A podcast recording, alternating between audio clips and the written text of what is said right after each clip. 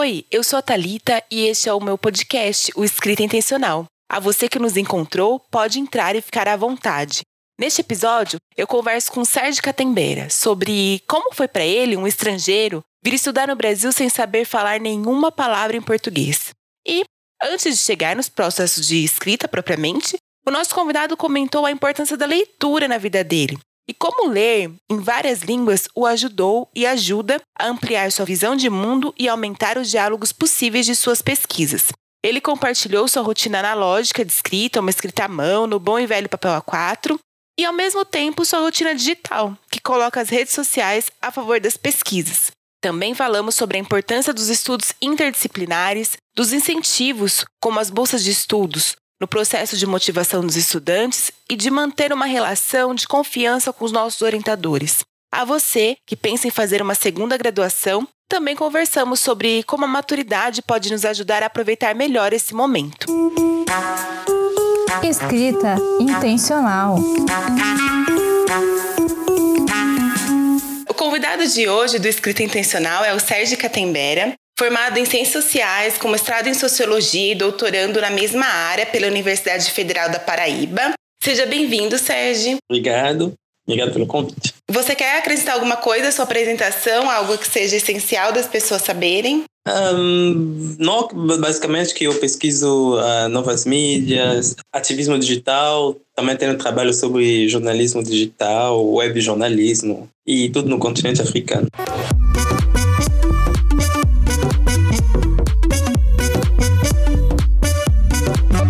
Sérgio, antes da gente falar especificamente sobre o seu processo de escrita, né, que é o foco do podcast, eu quero falar de outras coisas que eu acredito que sejam adjacentes a ele, né? Voltando na sua infância, né? O seu pai, ele era professor universitário, então você teve uma referência intelectual dentro de casa e que eu acredito invadia assim a sua rotina, o seu dia a dia. Você se preparou para a vida acadêmica desde cedo? Esse já era o seu horizonte para você?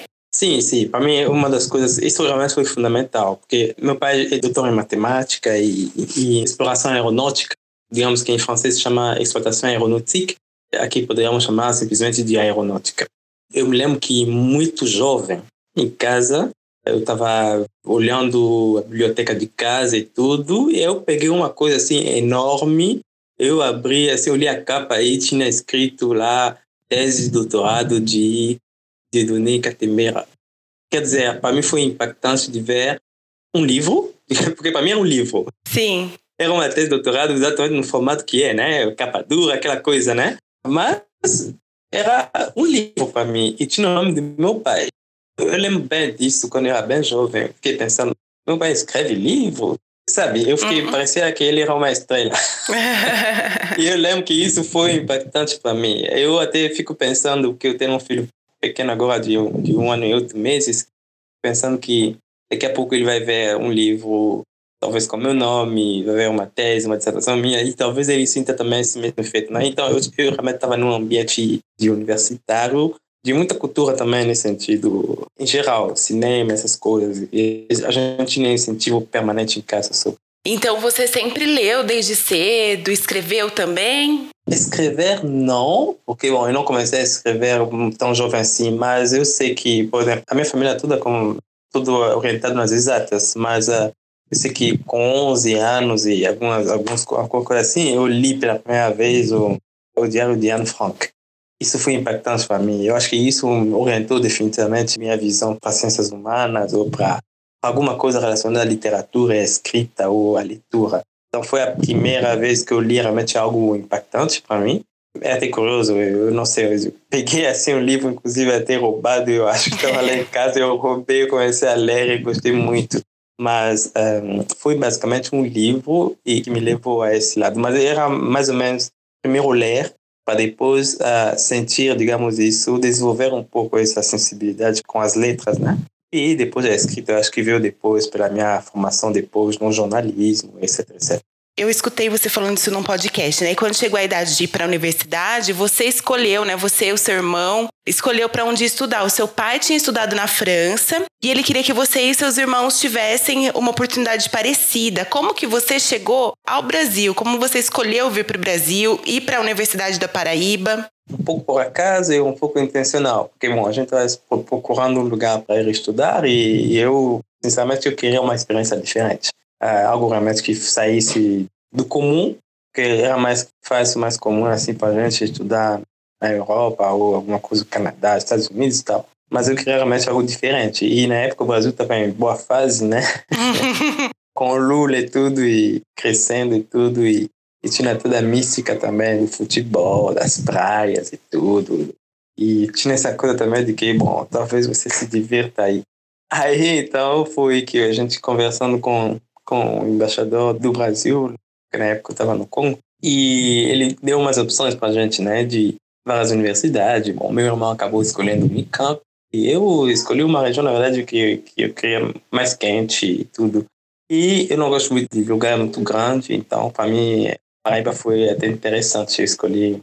Também tinha toda uma descrição dos lugares, tinha toda uma, uma informação que eles passavam para a gente sobre o país, a região, a alimentação, a, realmente bem detalhado. Tinha várias reuniões com os pais e tudo, onde você tinha realmente todas as informações necessárias sobre aluguel, sobre alimentação, que roupa usar, o clima, entende? Tá. E quando eu cheguei realmente, acabei vendo que bom, o lugar era mais adaptado ao meu tipo, que eu não gosto muito de agitação, entende?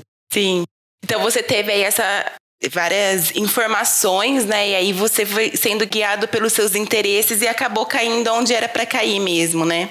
Hum, hum. Você faria essa escolha de novo, vir para o Brasil?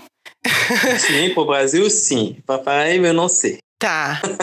para o Brasil, sim. Talvez eu escolhesse um, um lugar um pouco diferente depois para conhecendo melhor, né? Eu acho que talvez as cidades do interior de São Paulo hoje em dia, talvez eu escolhesse uma cidade do interior de São Paulo, não sei. Eu tô em São Carlos, né? Que tem a UFSCar, a gente tem sociais, o departamento Isso, de sociologia aqui exemplo, também. Por exemplo.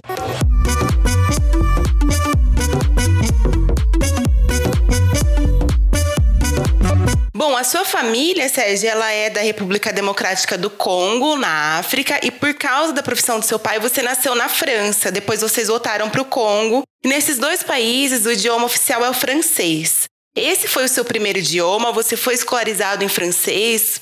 Exatamente, exato. Um, como dizem, minha língua materna é realmente francês e depois eu fui aprendendo outras línguas, né? Lingala, Swahili. Hoje eu falo menos Swahili, que é a língua da minha família, aqui da etnia a gente cresce falando a língua da etnia. Lingala é uma língua nacional, que é a língua que todo mundo no país fala. Tá. Porque é a língua também que o exército usou desde a independência. O exército, eles têm todos os lugares do país, né? Então, é uma, é língua mais ou menos itinerante, assim. Então, todo mundo fala língua, uh, o Lingala. E Swahili é uma língua que é específica de uma região, do leste do Congo. E a gente cresce falando essas línguas. Mesmo você pode estar no, em outro país, sei lá, em Burkina Faso, na Holanda, sei lá que, mas se a sua família é do Kivu, você vai falar ele. Porque a família, em casa, vai falar sempre. E, inclusive, as pessoas que estão também Luba, que é outra etnia, mesmo estando em outro lugar, as crianças acabam aprendendo também, porque já temos isso de sempre falar nossas línguas das etnias onde a gente estiver. Tá, então mesmo no tempo que você ficou na França, na sua casa, vocês falavam Swahili? a gente falava francês e Swahili, Sim. então a gente acabou aprendendo. Mas hoje eu pratico bem menos. Mas na época, então, essas duas foram as primeiras línguas nas quais você se expressou? Eu diria mais francês. Francês mais, mais francês. É porque tem toda a vida social, né? Fora da casa, fora da família. É. E no ambiente escolar. Uhum. E aí você então falou Swahili, Lingala, francês, você fala mais algum idioma além deles? Bom, hoje em dia português e um pouco espanhol e um pouco inglês também. Certo. Quando você veio para o Brasil, você não falava português. E aí então você aprendeu aqui durante o curso? Aqui no Brasil tem uma prova que se chama CELP-BRAS, que é igual ao TOEFL inglês e tudo. E os estrangeiros, eles prestam essa prova, na verdade, para entrar na universidade. Uma das condições tem que ter a nota intermediária para poder entrar. Então, você faz um curso de língua para estrangeiro nas universidades federais. Algumas universidades federais têm isso, a UFPB, a UFPE, talvez a Bahia tenha, e Fortaleza acho que não tem, mas algumas universidades têm. Então, você tem vários estudantes que chegam da América Latina, ou da África, ou da Oceânia, eles chegam no Brasil, eles estão na Federal durante oito meses, basicamente, estudam essas línguas em algum centro onde tem esses uh, programas para estrangeiros, e depois que terminam, aí que eles são despachados nas universidades. Você pode, por exemplo, estudar português na UFPB, mas sua universidade, a matrícula só vai fazer na UFPE, porque sua vaga está na UFPE. Então, é mais ou menos assim que acontece. E como que foi aprender um novo idioma, já imerso então aqui no país? Não, para mim foi bem tranquilo. Quando eu cheguei, eu não falava nada, nem bom dia, realmente nada. Me lembro que um dos primeiros livros que comprei aqui foi um dicionário de, de conjugação da Wise, uma edição ótima que eu peguei naquela época, foi em 2008, de capa dura assim, azul, fantástico. E acabei até impressionando para tanta gente que ele acabou se deteriorando e se perdendo. Mas eu tinha esse dicionário de conjugação muito bom, é, comprei a o romance já imediatamente, assim, um Os Sertões, de Clube da Cunha. Comprei um Dostoiévski e tal. Primeiro livro eu li usando o dicionário, um dicionário Michaelis na época. E o segundo livro que eu li, eu estava estudando, uh, conversando com as pessoas né, no dia a dia e ao mesmo tempo lendo também esses livros. E eu lembro que o segundo livro que eu comecei a ler era já Os Sertões de Clube da Cunha. E quando eu comecei a ler ele, já não usava mais o dicionário. Então, foi para mim foi bem tranquilo, assim, porque eu já estava aprendendo todas as formas, sabe? Sim. Nas palavras, na universidade, uh, lendo, assistindo novela um, um ano, na verdade. E na época era a favorita. Ah, tá. eu gostei, ficou marcado para mim, sabe? Uh -uh. Porque acabou ajudando também. Sim. E eu acho super interessante você contar isso, porque eu fico pensando, eu penso em aprender francês e talvez estudar um pouco em algum país que fale francês por conta da origem também da análise de discurso, estudo é, de linha francesa, né? Então, muito texto é em francês, então eu acabo ficando por fora se eu não souber, né? E ao mesmo tempo, eu fico pensando, ah, eu tenho que aprender a língua do zero, eu não vou conseguir, né? Eu não iria para um país para aprender lá. E eu acho que também pela proximidade da é, a raiz das línguas serem as mesmas, também tem certas facilidades, né, pra gente entre o português e o francês. Sim. E eu acho também que uma coisa que ajuda é o, é a, o interesse que a gente tem pela língua e pela verdade por um tema específico. Por exemplo, eu aprendi espanhol por meu interesse pelo futebol e pelo clube do Real Madrid. Então eu comecei a me informar no site de, da Espanha, ouvir rádio, assistir TV espanhola e tudo. E hoje em dia a coisa, eu escuto mais podcast em espanhol do que em português ou em francês. Eu leio muito também em espanhol e tudo, enfim, foi de uma forma realmente autodidata, sabe? Sim. Por causa de um interesse, aí acabei desenvolvendo essa essa coisa e hoje em dia vai além do interesse em particular. Você tinha falado que você queria uma experiência diferente, né, para você ter escolhido o Brasil, né? Então também isso diz respeito à, língua, né? O idioma que você não falava e aí então também não foi um impeditivo para você escolher esse país, já que você estava em busca de um desafio mesmo.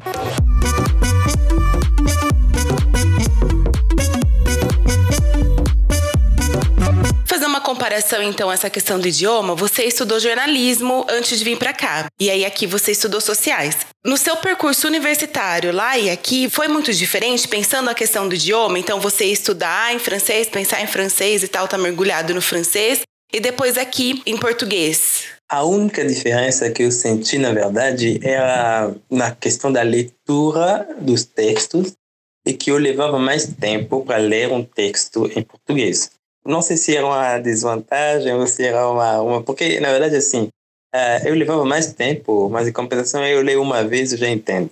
E você tem pessoas que lê uma vez não vai entender vai precisar ler duas vezes três vezes quatro vezes para entender. Então eu acho que acabava compensando Empatava. de alguma forma empatava.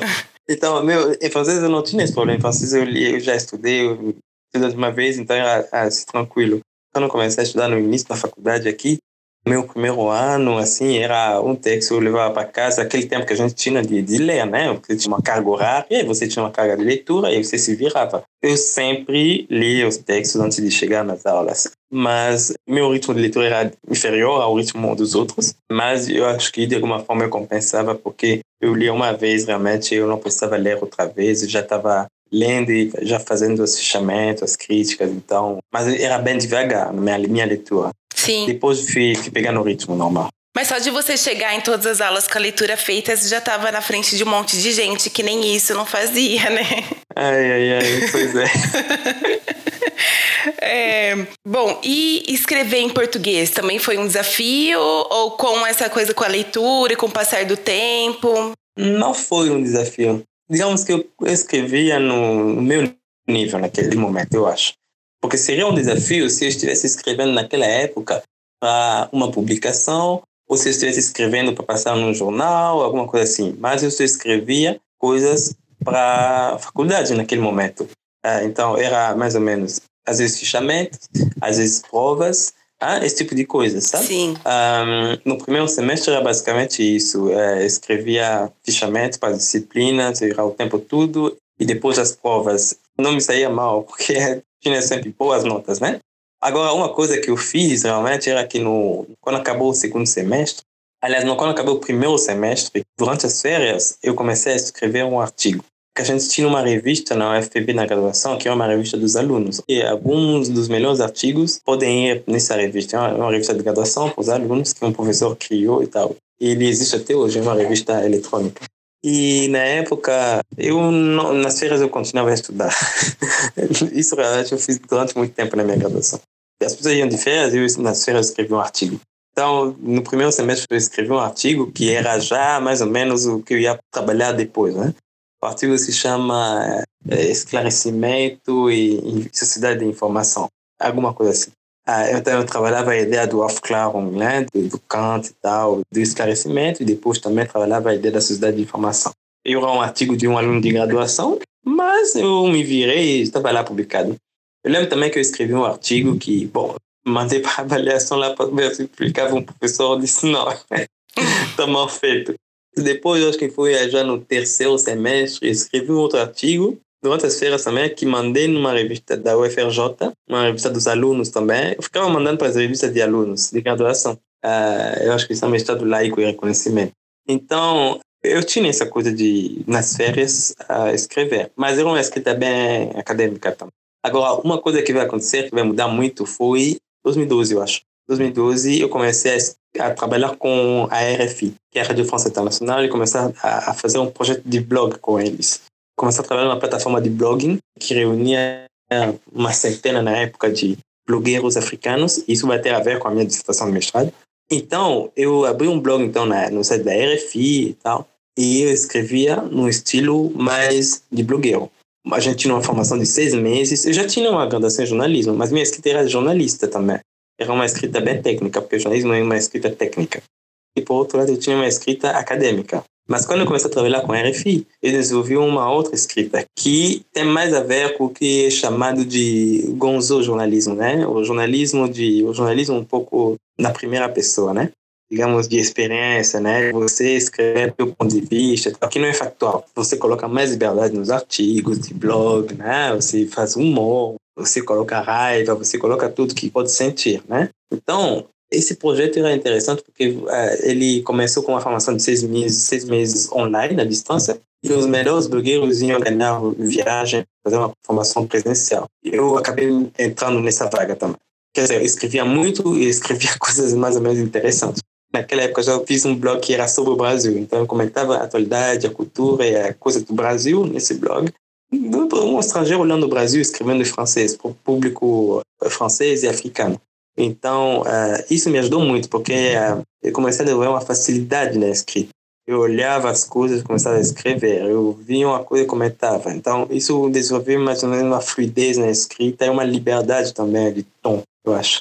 E, com certeza, isso me ajudou muito, porque até quando eu escrevo hoje em dia artigos acadêmicos, eu tendo a, a não ser tão acadêmico na minha escrita tento ser mais uh, fácil de ser compreendido. Minha escrita agora, hoje em dia, é mais assim, eu prefiro escrevo, eu escrevo de um modo acadêmico, mas tentando sempre ser compreendido. Então, para o que você se propunha logo no primeiro ano, você já estava super ok com o português. Eu acho que também por conta disso que você está contando, que você mesmo se desafiava, colocava certas metas, né? Então, escrever artigo, coisa que no primeiro ano muita gente não está pensando. Por você já estar tá na segunda graduação, acho que carrega também uma maturidade do que aprendeu na primeira. Certeza. E você mesmo, então, já ia se colocando essas metas, né? Eu vou escrever um artigo, procurava para onde enviar, coisa que muita gente fica passiva, né? Espera, só escreve o que é obrigação, o que é para nota, o que é para disciplina. É, mas, mas eu acho também que tinha outra coisa também que, que é bem interessante pensar.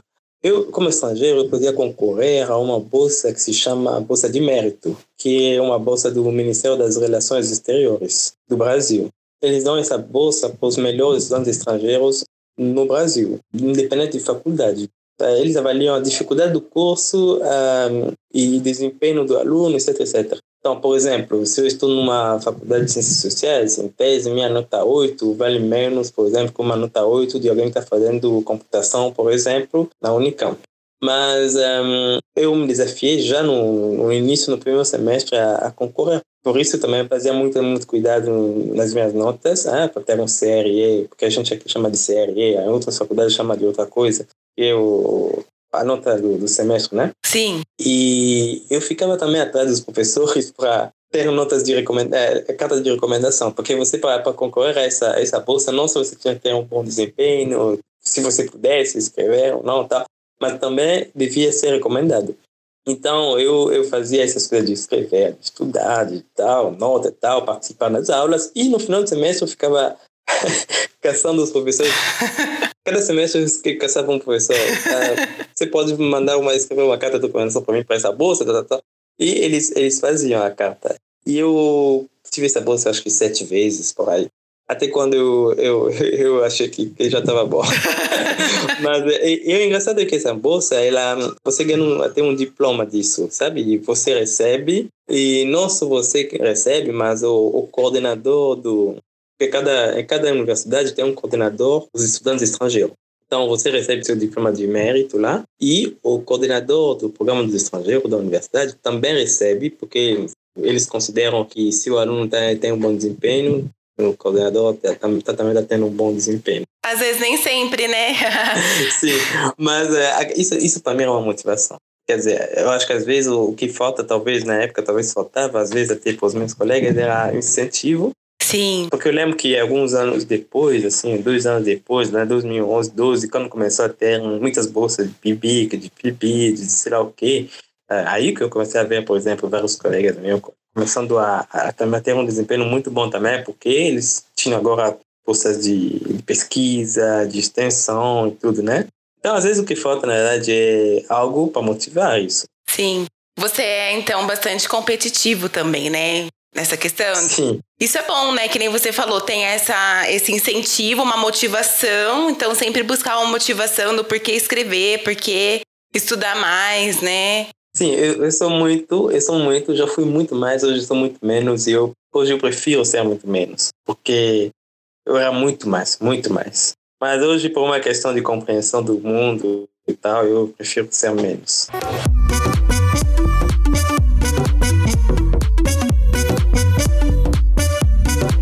Eu te ouvi numa entrevista dizer que você só consegue ter uma boa reflexão quando você utiliza caneta e papel. Então você primeiro escreve à mão e depois você vai digitar. Você pode contar esse seu método aí? Toda minha tese eu escrevi ela no papel. Papel A4, eu compro umas caixinhas lá. Por exemplo, eu vou fazer um capítulo, eu já sei que meu capítulo vai ter, por exemplo, 40 páginas.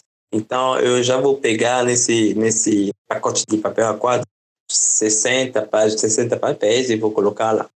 Aí, o que, que eu faço antes? Eu leio bastante. Leio, leio, leio tudo que eu preciso ler, de, de acordo com a temática que eu vou tratar no capítulo e tal. Faço fichamento e tal, tal. E eu começo a escrever uh, as coisas, escrever, começo a escrever mesmo os argumentos, as argumentações, as críticas, as frases, tudo em papel. Colocando numeração, né? Página 1, página 2, tudo em papel A4, com a caneta e com a mão com a mão, você tem uma fluidez bem diferente. Depende também, talvez, se a pessoa é experiente no, na datilografia, consegue digitar naquela velocidade, assim, impressionante de especialistas. Uh-uh. Do escrivão, dos escrivãos lá do, dos tribunais, tá Sim. bom. Mas eu, eu ainda não tenho essa, essa, essa capacidade. Então, eu escrevo no papel, com a mão mesmo. Mas isso, eu sei que muita gente não faz isso. Aí, quando eu já tenho um capítulo ponto no papel, porque muitas vezes eu já dizia para minha orientadora, o capítulo tá, já está pronto, só falta digitalizar. Depois, quando eu vou digitalizar, pode ser que eu comece a, a modificar, a completar reflexões e tal, tal. Mas o grosso do trabalho é feito realmente na moda antiga, né? A mão. Eu tô me sentindo muito representada nas conversas em que as pessoas falam isso, porque eu também escrevo à mão primeiro. E eu fico numa pressão muito grande. Eu fiquei pensando isso quando eu estava estudando agora para entrar no mestrado e fazendo o projeto à mão e aquela coisa, porque demora mais, né? E eu pensava assim, não, quando eu entrar no mestrado eu vou parar com isso. E aí eu tento até começar digitando e eu vejo que assim, não anda. Às vezes eu até faço a mão e depois já passo para digitar, mas se eu não começo a mão, não vai o trabalho. E esse é um processo, eu tenho pensado também, né? Agora que eu tô tentando ficar em paz com ele, não tentar me podar, porque realmente é um jeito da gente pensar que passa por aquilo ali, né? E eu vejo que escrever e depois digitar, a gente está fazendo duas vezes aquilo, né? Às vezes mesmo as minhas, os meus fichamentos são todos à mão, né? minhas anotações todas à mão, para depois passar para o digital. Então eu vejo que eu leio, depois eu escrevo à mão, depois eu digito. Então numa dessa eu li quatro vezes, né? Perfeito, exatamente. Você vai se impregnando melhor e vai realmente né, se apropriando mais das coisas que você está escrevendo, eu acho. Sim, eu acho que é interessante falar disso, porque muita gente tenta se espelhar em estilos que outras pessoas escrevem, como outras pessoas fazem, como se fosse uma receita, né? Se o outro faz direto digitado, eu também tenho que fazer direto digitado. E às vezes não é esse jeito que a gente fica mais à vontade, né? É, eu ia te falar uma coisa, você teve a mesma orientadora no mestrado e agora no doutorado, né? Uhum, e uhum. quando a gente fala isso, ai, tá pronto, mas tá à mão. Às vezes soa como uma desculpa, ah, essa pessoa não tá fazendo, tá me enrolando, né? Não vai entregar. Então, eu acho que quando a gente também já conhece, tem essa relação com o orientador, é mais fácil, né? Porque ela já conhece o estilo, ela já sabe, olha, não preciso me preocupar com ele, ele vai escrever, ele tá fazendo a mão, mas quando passar pro, pro digital, ele me envia e eu descubro o que que é. Uhum. E também, exatamente, quando você tem uma relação de confiança e quando se conhecem também tão bem, e sabe que não vai atrasar e... Apesar que eu atrasei um ano porque meu filho nasceu. Ah, então, esse para mim é uma boa desculpa. eu parei realmente um ano, parei de, de fazer nada um ano, porque eu estava cuidando e curtindo meu filho. Uh, eu já tinha feito mais da metade do trabalho na qualificação. Porque meu filho nasceu no dia da minha qualificação. Nossa, que legal. Mas, uh, assim, uh, nunca trazei realmente as coisas desde a graduação, nunca trazei os prazos. Enfim, é um pouco curioso, porque hoje em dia eu fico pensando nas coisas, na soma como eu fiz, né, a graduação. Minha graduação foi de uma forma, daquela coisa de respeitar as, as normas. Uh -uh. hoje em dia eu fico pensando se valia a pena, se porque, sabe, às vezes, às vezes, a gente pensa sempre que estamos fazendo isso pensando em recompensas, né? Estou dizendo, ser de várias formas, né? Mas um, depois você acaba vendo que essas coisas não são tão determinantes assim. Eu acabo relativizando muita coisa hoje em dia. Sim. É, pode não ter rendido recompensas externas, mas com certeza fez uma diferença no seu percurso você ter se dedicado à maneira que você se dedicou, né? É outra afirmação de uma pessoa que foi mais relaxada e mais displicente, né? Eu acho que, sobretudo, o essencial é a questão da leitura. E, sobretudo, você ler além do que o que, o que dá na universidade. Porque em sala de aula nunca vai ser o suficiente. Eu tinha outra coisa que eu fazia, eu tinha isso como meta. Era, eu tinha vários professores que eu admirava. E minha ideia sempre foi de ser um interlocutor para eles. Então eu dizia que quando eu terminar minha formação, eu quero poder discutir e conversar com esses professores de igual para igual. Então o que eu estou tendo em aula não vai ser suficiente. Preciso ir muito além. Então todo o tempo tudo eu, sempre uh, me orientava por isso, em termos de leitura, de tudo. Me colocar no nível desses caras que eu sempre admirei, onde eu sentar com eles e discutir e uh, ser uma conversa uh, de colega, digamos assim. Então era, era uma motivação a mais isso também. E hoje você divide o texto, né, por exemplo, com o Silvio Almeida. Então acredito que você está atingindo esse seu objetivo, né, de conversar com os grandes ali, de igual para igual. É, sim, foi uma, foi uma honra para mim. eu acho que até, bom, para mim foi uma experiência impressionante, né? Porque eu tenho muita admiração pelo professor Silvio Mendes então, receber essa, esse convite né, dele foi uma coisa assim que para mim foi muito foi realmente impressionante. Eu, acho que, eu sei que muita gente não tem essa oportunidade, né, de, de poder escrever com o professor Silvio Almeida e ficar lá, o texto até hoje está lá, né? Uh -uh. É, então, é, é, sempre uma coisa bem gratificante, assim. E você está falando isso de buscar outras leituras, eu fico pensando que agora, em todas as áreas, mas na área de humanas, assim, imprescindivelmente, a questão da interdisciplinaridade está muito forte, né? Eu fico pensando, por exemplo, no meu trabalho, agora eu tô tendo que ler que estudar coisas das ciências políticas, coisas que eu pensei que eu nunca fosse nem tocar, né? E não, se eu quiser que minha análise seja interessante, eu preciso sim tocar em outras áreas. Então, acaba que a gente tem que ter essa proatividade, né? De buscar, então, o que, que vai conversar com o nosso trabalho, né? E é curioso porque a Universidade Brasileira incentiva as pessoas a se especializarem cada vez mais, né? Em determinada área, fechar seu currículo. Mesmo nas ciências sociais, você tem incentivo de só olhar para ou sociologia, ou antropologia, ou ciência política. Você nem se mistura. E é curioso isso, porque, na verdade, o que é melhor para a formação é você se abrir mais. Por exemplo, a minha última disciplina de doutorado foi uma disciplina no PPGA, que foi fundamental para a minha tese, que é sobre uma disciplina sobre território e dinâmicas territoriais, né, o nome das disciplinas. Então, para mim foi, foi muito interessante. Mas, assim, até, por exemplo, se você pegar hoje a questão do bolsonarismo, da questão do populismo no Brasil, das fake news, as pessoas que melhor analisam esse, esse fenômeno são as antropólogas e os antropólogos, pelo que eu observo, né? Uhum. Então, eu sendo sociólogo, me formando agora, terminando agora a minha tese em doutorado, eu leio muitos antropólogos. Aliás, sempre desde a minha muito mais a partir do final da graduação para mestrado e tal, eu comecei a ler muito, inclusive, sobre metodologia em, em, em antropologia, sabe? Uhum. Seja em etnografia, assim, enfim me parecia que tinha algumas, alguns elementos ali que eram bem interessantes para pesquisa, sobretudo pesquisa de campo, até para um sociólogo. Então, são coisas que talvez acho que os sociólogos deixam um pouco de lado, e sobretudo a ciência política deixa de lado, e eu acho já muito interessante. Eu acho que até de alguma forma também vale, até em termos de, de, pessoas que fazem letras também, acho que vale a pena ficar olhando esses campos, né? Sociologia. Aliás, por exemplo, eu faço muitas análises que eu faço de, de um sociólogo olhando as coisas, né? Eu uso muito literatura. Por exemplo, eu escrevi um artigo no Diplomatique Brasil, onde eu trabalhei sobre a estética bolsonarista, né?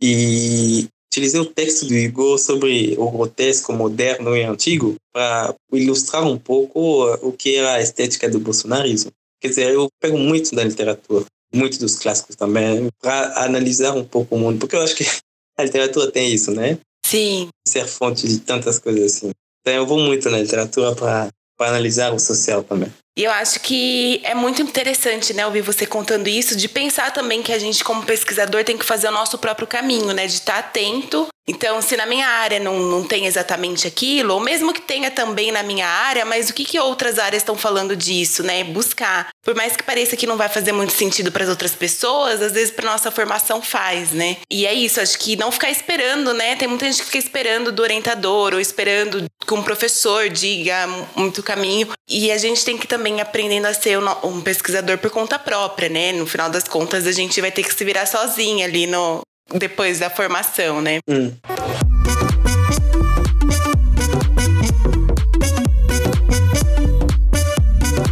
Você tem uma rotina de escrita que você repete sempre? Então, por exemplo, você sabe que você funciona assim. Então, as leituras, fichamentos e depois você vai para escrita à mão para depois digitar. Então, você teve, né, durante esse tempo, pensando, por exemplo, na, no doutorado, desde sempre, desde o primeiro semestre, escrevendo um pouco ou, ou não escreve, primeiro só, só lê mesmo, só pesquisa? Como que é? Uh, eu não tenho essa, uma, uma, uma rotina, como eu já vi um professor meu ter, não sei quantas páginas, mas ele escreve todos os dias duas horas, ele reserva duas horas por dia para escrever.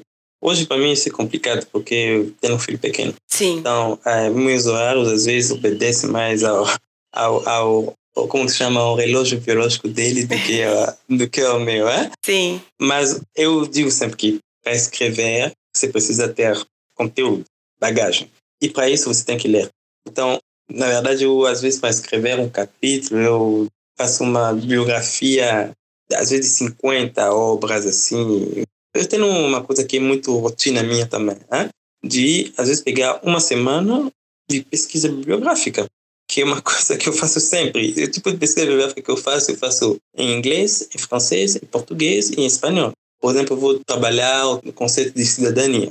Pegar um dia eu vou pesquisar o conceito de cidadania nas revistas brasileiras de ciência política e sociologia. Depois vou fazer a mesma pesquisa em espanhol. Depois vou fazer a, mesma pesquisa nas revistas uh, francesas também. E algumas vezes nas, nas revistas em inglês, de, de língua inglesa. Então, eu vou acabar tendo, por exemplo, uma pasta de 50, 60 textos, pode ser livros e artigos juntos, né, em diversas línguas sobre um tema. É aí que eu faço essa leitura desses artigos, desses textos, eu leio, leio, leio, leio, leio. Ah, eu faço também, aí eu começo a fazer os diálogos, as, as diferentes visões, eu desenvolvo meu argumento. Ah, uma coisa que foi que é muito fundamental, eu acho que isso me ajudou muito, me abre muito meu horizonte, assim, é a possibilidade de pesquisar a bibliografia de quatro línguas. E isso é uma coisa assim que não é só uma questão de tradução, é uma questão de visão do mundo.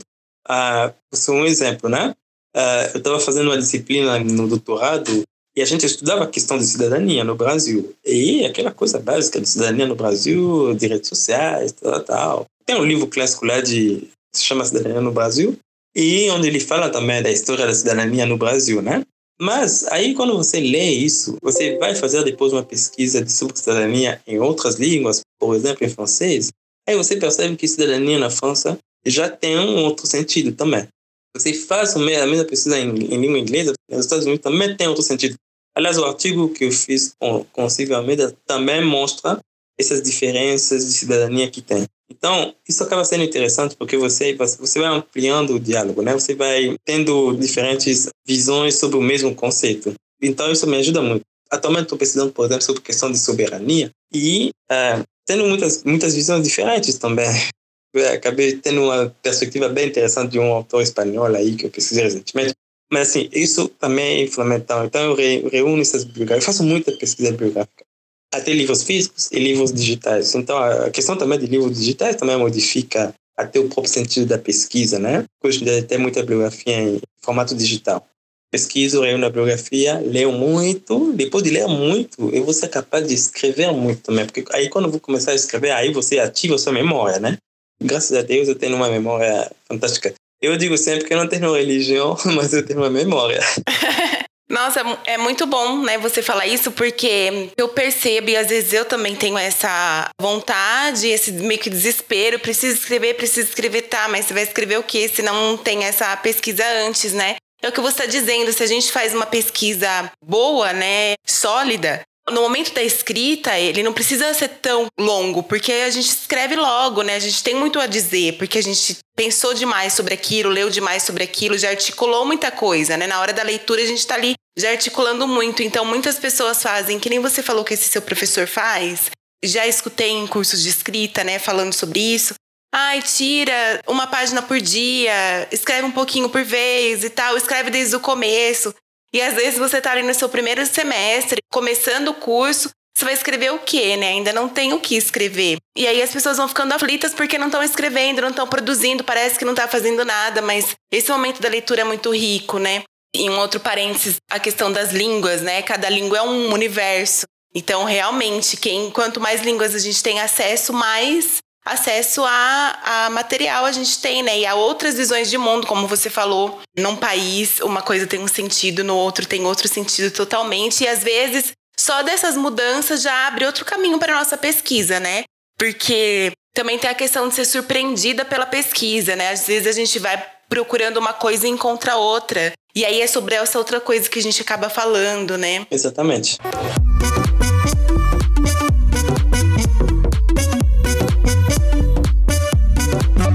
É a parte mais simples no seu processo de escrita, né? Você disse que quando você senta para escrever, então, por já ter lido muito, então você acha que é simples escrever para você por conta desse seu processo? Em geral, sim. Mas uh, vou, vou dizer como todo mundo, eu acho que existe às vezes um momento de branco também. É aquele momento que chama de procrastinação, né? Uh, eu acho que assim, as pessoas às vezes se assustam que não estou escrevendo nesse momento. Todo mundo tem esse momento de não escrever. Por exemplo, tem um amigo meu que foi em 2019. Esse meu amigo, ele escreveu muito. Foi uma loucura esse, esse cara. Um grande amigo meu. Mas em compensação, em 2020, ele não escreveu nada. E já eu, em 2020, eu escrevi muito. e em 2019, que foi justamente o ano do meu filho, que ele nasceu, que não escrevi nada. Digo que não escrevi, assim, nada realmente da tese ou de tudo, né? Ou de artigos só publicar e tal. Sim. Isso. Não é aquela produção que você fala, nossa, escrevi bastante, assim. E, em alguns momentos também, mesmo você não tendo inspiração, você vai ter que fazer. Porque tem também os prazos. Não é, não é festa o tempo todo. tem um momento que você vai ter que se esforçar mesmo. Não está tendo inspiração, mas vai ter que escrever. Aí, aí, aí é sofrimento também. Porque ali também vai ser um momento que a escrita pode ser também um processo de sofrimento. Mas, em geral, quando estou escrevendo, a coisa vai, a coisa flui. A, a, maior, a maior parte dos artigos que eu escrevo, que seja, por exemplo, recentemente eu escrevi um artigo que vai sair na revista Cerote, agora em março, do Instituto Moreira Salles. Eu tinha um mês para escrever esse artigo, mas eu escrevi ele, digamos, 70% do artigo eu escrevi num dia. Mas não foi num dia, mas foi algumas, uma, duas horas. Assim, sentei lá, escrevi em duas horas, terminou a coisa. E depois foi mais ou menos completar, ampliar, colocar, dá para fechar o número, a quantidade de texto que eu precisava, que no final vai ser umas 13 páginas. Mas assim, o gosto do artigo eu escrevi realmente em algumas horas. E a mesma coisa para os artigos que escrevo às vezes o Intercept. Acontece comigo processos de escrever às vezes numa fila de biblioteca pego o meu celular e escrevo no block notes. Já escrevi artigo na, numa fila de, de lotérica. O que eu faço é que eu desenvolvo o argumento durante uma semana, às vezes, na minha cabeça. Durante uma semana eu estou convivendo, fazendo as coisas, mas estou desenvolvendo meu argumento na minha cabeça, internamente. Eu acho que também tem esse processo de um pouco intelectual mesmo, de você ficar, não sei se é a palavra, mas é ruminação, né? Você está, trabalhando internamente o texto. Depois eu posso estar num momento de, eu sei que, bom, vou fazer duas horas na fila, ok, vou aproveitar esse momento. Estou na fila, eu pego meu celular, começo a escrever no block notes do, do celular. E eu começo a escrever as coisas que eu estava argumentando há um, há um tempo. Começo a escrever e acabo fazendo tudo. Já fiz um artigo inteiro numa fila assim. Ah, às vezes, às vezes um, em, outro, em outras ocasiões, você pega um caderno mesmo. Aquelas pequenas agendas, eu adoro também essas coisas. Aí eu fico escrevendo com lápis e tal. Mas enfim, processo de escrita, às vezes, ele vem assim também, de, de espontâneo, na mesa de café, as coisas acontecem também. Mas às vezes, como eu estava dizendo, às vezes é sofrimento. Eu vou ser bem sensacionalista, vou colocar um título assim, escrevendo na lotérica. é, é. Mas acontece assim. É.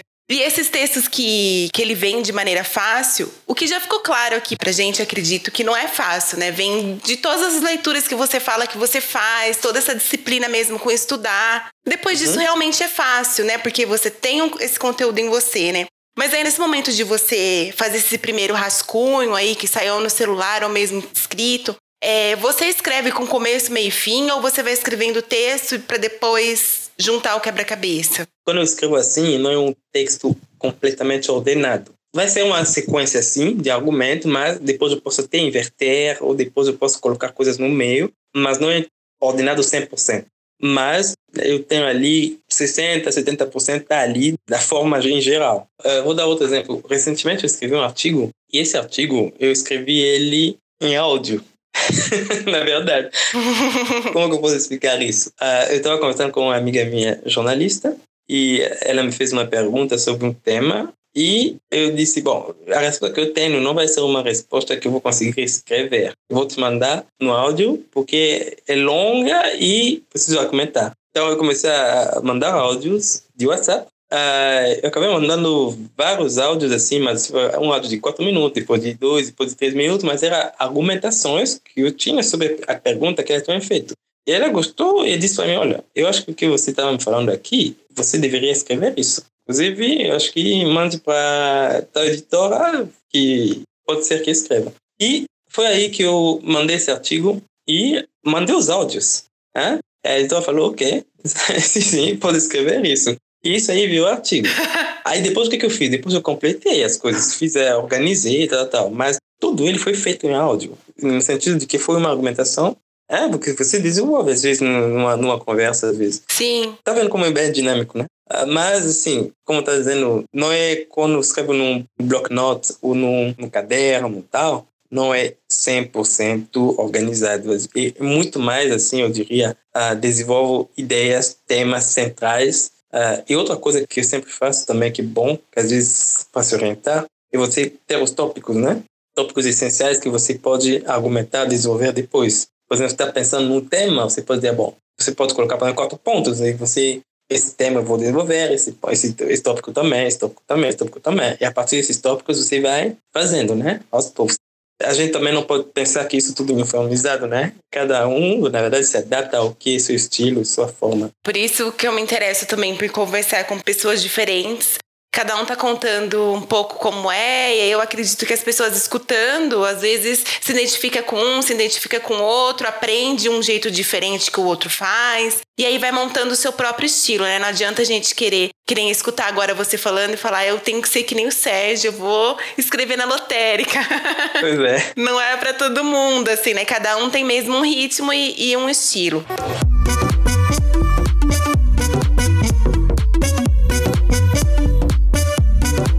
Além da tese, então você produz muitas coisas. Eu vejo você compartilhando no Twitter textos, entrevistas. Além de você ser um twitteiro bastante participativo e a sua pesquisa ter a ver com essa questão da análise das redes, então você também produz muito ali na, na rede social, né? E como não se perder no meio de tantas demandas, ou se essas, todas essas demandas, no final das contas, elas interagem entre si? É, eu acho que de, de alguma forma interagem, porque a rede para mim é ao mesmo, ao mesmo tempo um, um instrumento de trabalho, ao mesmo tempo também eu analiso aquilo, o mecanismo, né, o funcionamento das redes e ao mesmo tempo também de diversão. E para mim é também uma coisa de, de sobretudo de, de, de, formação de uma rede de trabalho, uma rede de pessoas, de conhecimento, de, de colaboração. Eu crio muitas redes assim, e às vezes também a, ajudo a criar. Eu lembro, por exemplo, para te dar um exemplo, eu não sei se você viu que a Rosana Pinheiro fez um projeto que ela fez no ano passado de, de escrita no, no canal dela do YouTube. Sim. A última professora que apresentou, o nome dela é Chamão, Chamão Coraia, ela vive na, na Inglaterra. Por exemplo, eu coloquei ela em, as duas em contato. Como eu conhecia a Rosana e eu conhecia a Chamão, porque a Chamão tinha participado da minha banca de graduação o meu orientador, de graduação que me apresentou ela, ela já me convidou para dar aula para a turma dela de graduação e tal, na época. E depois ela foi fazer a tese dela na Inglaterra. Só que, numa conversa, eu descobri que ela estava na mesma cidade que a Rosana. Então, escrevi para as duas em DM, dizendo: ó, vocês estão na mesma cidade. Então, acabou que criando uma rede também entre as duas e acabaram colaborando. Sim. Eu também desenvolvo a minha própria rede, né? Para a minha pesquisa de graduação, de mestrado, era sobre uma rede de blogueiros. Então, eu precisava também ter esses contatos com esses blogueiros, não perder eles de vista, tudo. Na tese, quando eu estou pesquisando ativistas africanos, haitianos e tudo, preciso manter essa vida. Porque a rede também, você precisa manter ela viva, né? Porque uma, uma das coisas que eu estava descobrindo quando estava estudando essas coisas de ativismo é que os ativistas também às vezes cansam. Eu conheci vários ativistas que cansavam e disseram: oh, agora eu vou tomar um tempo eu não vou mais militar, vou ficar parado, isso já me desgastou, vou parar um pouco. Então tem um momento que você que tem que manter aquilo vivo também, manter isso ativo, porque às vezes também ele pode se desfazer, né? Então isso também tem isso de, de você participar nesse sentido. E também a rede é uma plataforma onde você pode construir um conhecimento, de você realmente compartilhar, por exemplo, os fios que a gente lê lá. São conhecimentos, são você tem muitas referências que, que estão lá, as pessoas colaboram, tudo.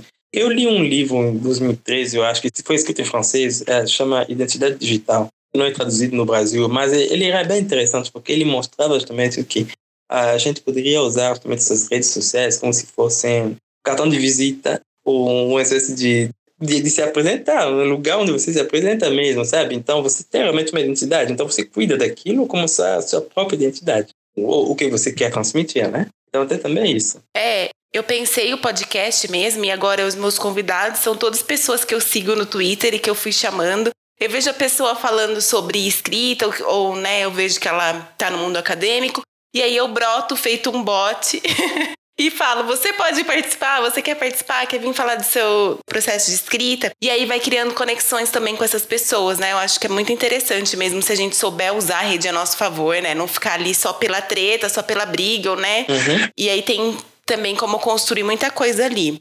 Eu te sigo no Twitter, né? Já falei. E aí eu vejo que você também, além de tudo isso que tá contando, você lê um monte, escreve um monte, você cuida do seu filho, e aí você assiste muita série, anime, você acompanha NBA. qual que é a importância desses hobbies todos, né? E de também ter essa vida pessoal e doméstica, né? Então, cuidado com a vida doméstica, cuidado com seu filho, tudo isso para sua reflexão e, em consequência, para sua escrita, porque eu acredito que também esse momento ócio, né, ocupar com outras coisas. Então, você falou da literatura também, né, e a questão, acho que agora o cinema, as séries, esses outros hobbies, eles acabam também ocupando esse lugar da gente construir a, o nosso imaginário.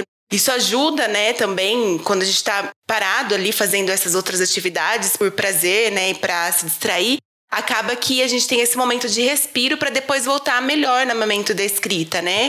Isso acontece? Isso te ajuda? Com certeza, me ajuda. Por exemplo, uma coisa que eu sempre faço é ler um livro da academia, do universo acadêmico. Eu sempre estou lendo ali um livro de sociologia, de ciência política e tal, ou de antropologia, mas ao mesmo tempo sempre estou lendo outra coisa que não tem nada a ver com isso. Por exemplo, atualmente estou lendo uh, um livro aí de, sobre cinema, um livro de um cineasta chinês, Jia Zhangke, uma espécie de biografia dele que um, um cineasta que eu adoro, então eu estou aprendendo sobre ele, ao mesmo tempo aprendo sobre China, sobre a história, porque o cinema dele é uma, uma aula também sobre a história da China, sobre a história recente da China, né? E como eu gosto de, de, dessas coisas de cinema, de série, também são fontes para mim de trabalho. Por exemplo, eu escrevi ano passado um artigo que vai sair um livro este ano sobre um filme de Oliver Stone, aquele filme sobre Edward Snowden uh, escrevi um artigo analisando esse filme, uma questão do, da vigilância, uma questão também um pouco da uma espécie de construção uh, moral que tem no filme sobre paranoia, enfim, vários, eu utilizei várias temáticas no filme sobre paranoia,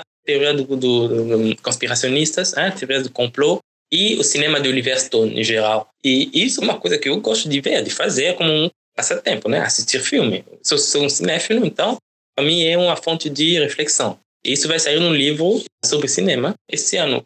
Quando eu estava na graduação, eu estava num grupo de extensão, uh, na época chamava Cinema e Humanidades. Então a gente fazia projeções de filmes e chamava um professor de antropologia, de sociologia, várias áreas. Eles analisavam aqueles filmes depois das projeções. Então eu e o meu professor, na época que eu vim aqui, que é o criador do, do, do projeto de extensão, ele que está lançando o livro uh, na editora da universidade, então ele me convidou também como um, do, um, dos autores e eu acabei escrevendo esse texto. Então não é só uma coisa que de, de você assistir o filme ou, se, ou alguma coisa série e, e pronto.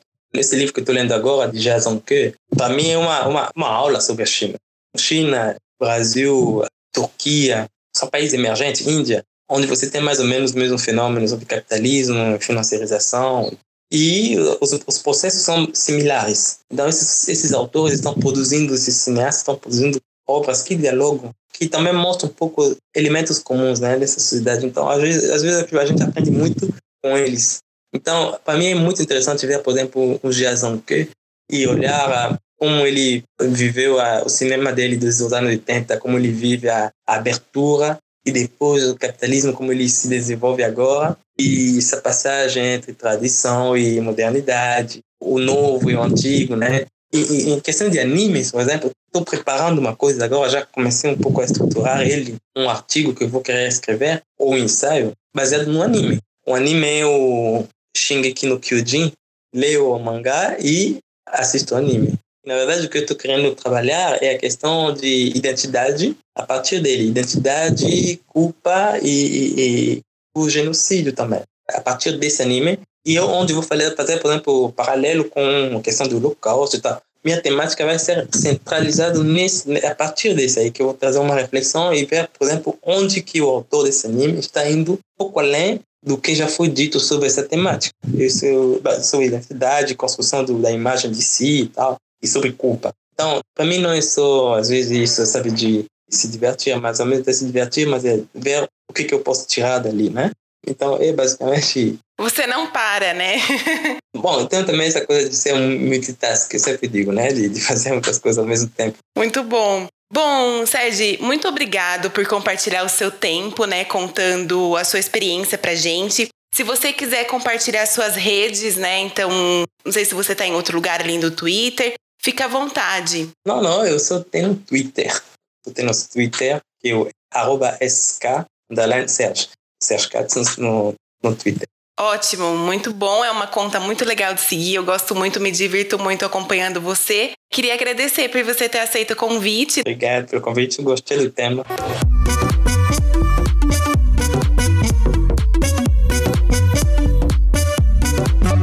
muito obrigado por ter escutado até aqui. Se quiser deixar algum comentário, dúvida ou sugestão, estamos no escritaintencional.com. Nosso e-mail é o falando sobre escrita@gmail.com e nosso perfil no Twitter arroba e underline intencional. Até o próximo episódio. Tchau, tchau.